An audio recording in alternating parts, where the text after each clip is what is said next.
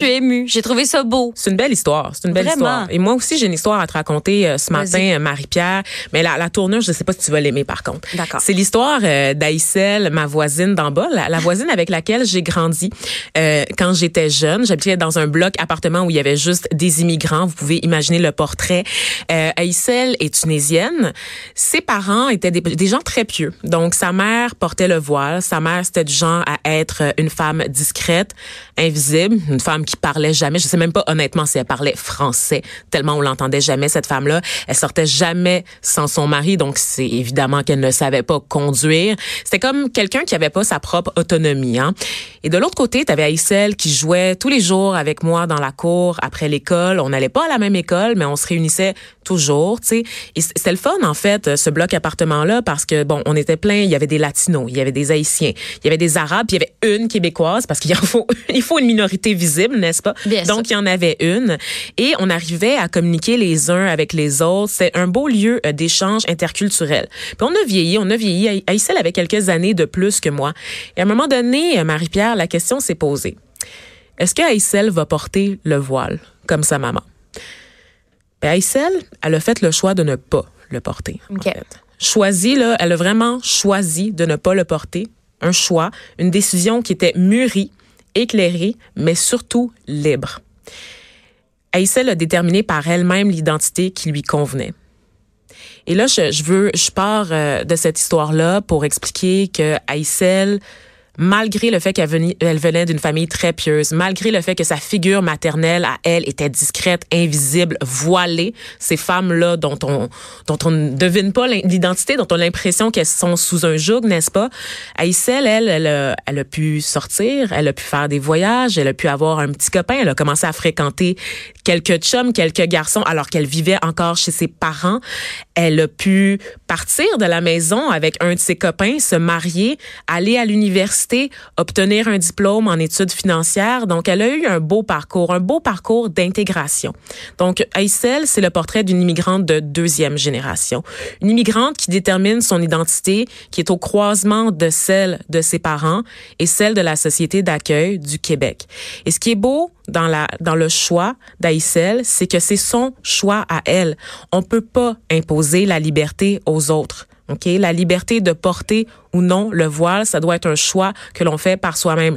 La libération de la religion doit venir des individus. Puis c'est pas pour rien qu'on parle de révolution tranquille ici au Québec parce que les mœurs changent et s'adaptent au gré des époques, des tendances sociales et du contact avec les autres. Donc, quand je vois des gens dire que nous, là, on l'a mis dehors, la religion, on l'a sacré au vidange, ça a pris du temps.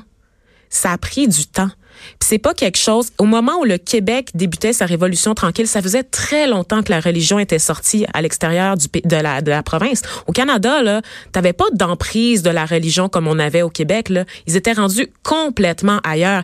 Et pourtant, c'est pas le Canada qui a semé le Québec de mettre la religion au vidange. C'est les Québécois qui ont fait ce choix-là par eux-mêmes. C'est les femmes qui ont décidé de s'affranchir des dogmes religieux. Ça n'a pas été imposé par le politique. Ça n'a pas été empêché par le religieux, c'est un choix de société et c'est un choix individuel. Et c'est ça que je veux que vous gardiez en tête aujourd'hui au lendemain de l'adoption des deux lois euh, par le gouvernement euh, caquiste euh, concernant euh, l'immigration et concernant la laïcité de l'État. Donc, on le sait, ce matin, les deux lois ont été adoptées sous baillon. La loi sur la laïcité de l'État, je vous le rappelle, qui interdit le port de signes religieux, notamment chez les enseignants. On sait déjà que le Conseil des musulmans canadiens et l'Association canadienne des libertés civiles euh, sont vont poursuivre en fait le gouvernement, donc vont déposer des recours devant la cour, donc sitôt adopté, sitôt contesté, euh, évidemment. Et c'était à prévoir, honnêtement, je veux dire, il y a personne qui est surpris de ça ce matin. Euh, on parle d'un grand appui au sein de la population euh, à cette loi-là, mais évidemment, c'est sans prendre en considération que c'est pas la majorité des Québécois qui ont voté pour la CAQ, n'est-ce pas? Donc euh, oui, c'est une majorité parlementaire, mais c'est pas une majorité au sein de la population. Et je vous rappelle que M. Legault aime bien rappeler que au Québec, c'est comme ça qu'on vit, mais qu'à Montréal, on a une façon de vivre aussi. Et l'île de Montréal, à l'exception de Pointe-aux-Trembles, n'a pas voté pour la CAQ. Donc, c'est normal que les enjeux qui touchent l'immigration, que l'île de Montréal soit en réaction dans son adoption de la loi, on a en fait la CAC a resserré son règlement, donc on prévoit ce qu'on appelle une police de la laïcité. Je sais que Monsieur Jolin Barrette, ministre de l'immigration, de la diversité et de l'inclusion, je vous rappelle qu'il est ni l'un ni l'autre en fait, parce que je vois pas vraiment de diversité et d'inclusion dans les deux lois qui viennent d'être adoptées, euh, a dit en fait que c'était pas une police de la laïcité, mais reste que euh, il va avoir des mesures pour identifier les fautifs, donc les gens qui refusent de se plier euh, à l'application de la loi, et il y aura des mesures mesures aussi. Donc, des mesures pour punir, j'imagine, les fautifs. Alors, euh, c'est là qu'on est rendu au Québec en ce moment. Je suis assez, euh, assez troublée, en fait, là, par, euh, par ce déni de démocratie. Toute la question aussi du baillon, évidemment, c'est pas très chic. C'est jamais très chic pour la démocratie, un baillon, on va se le dire. Le fait de museler comme ça l'opposition, alors qu'on sait, c'est vraiment, on sait déjà c'est quoi l'issue de toute façon du débat. La CAQ allait mettre de l'avant son projet de loi. Il aurait été appuyé par le PQ de toute façon qui souhaitait de sa part euh, une loi beaucoup plus beaucoup plus sévère. Donc c'est sûr qu'il l'obtenait. Donc vraiment d'avoir mis le baillon, c'est vraiment de couper court aux discussions. Ça je trouve ça très très dommage euh, pour la démocratie et un mot encore sur le ministre Simon Jolin Barrette. Hey mon gars, c'était-tu vraiment nécessaire d'aller faire ton jogging hier? En petite short? Pendant que tes collègues étaient au Parlement, en chambre, en train de siéger, en train de débattre de l'avenir de milliers de femmes, d'hommes, d'enfants, toi, tu décides d'aller prendre une pause en petite short, accompagné de ton garde du corps. Je comprends que c'est bon la course. Je comprends que c'est bon la course pour libérer l'esprit, pour faire le vide dans la tête. Je comprends ça.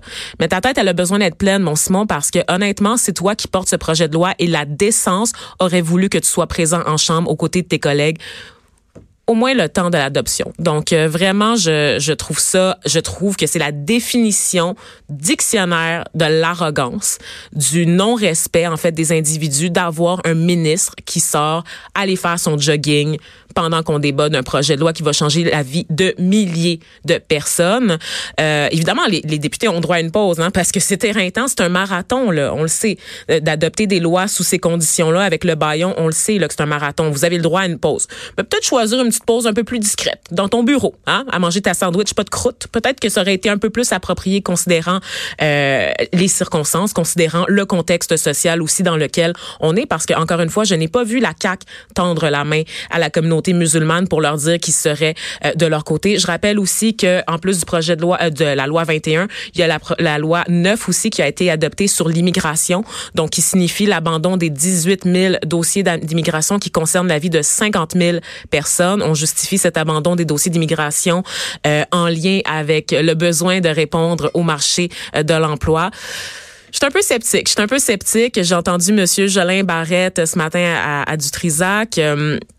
Je, je, comprends, je comprends le réflexe du gouvernement de vouloir mieux intégrer les immigrants. Par contre, dans un contexte de pénurie de main d'œuvre un peu partout à la province, je me demande si c'était le bon moment pour faire ça. Les effrontés. De 9 à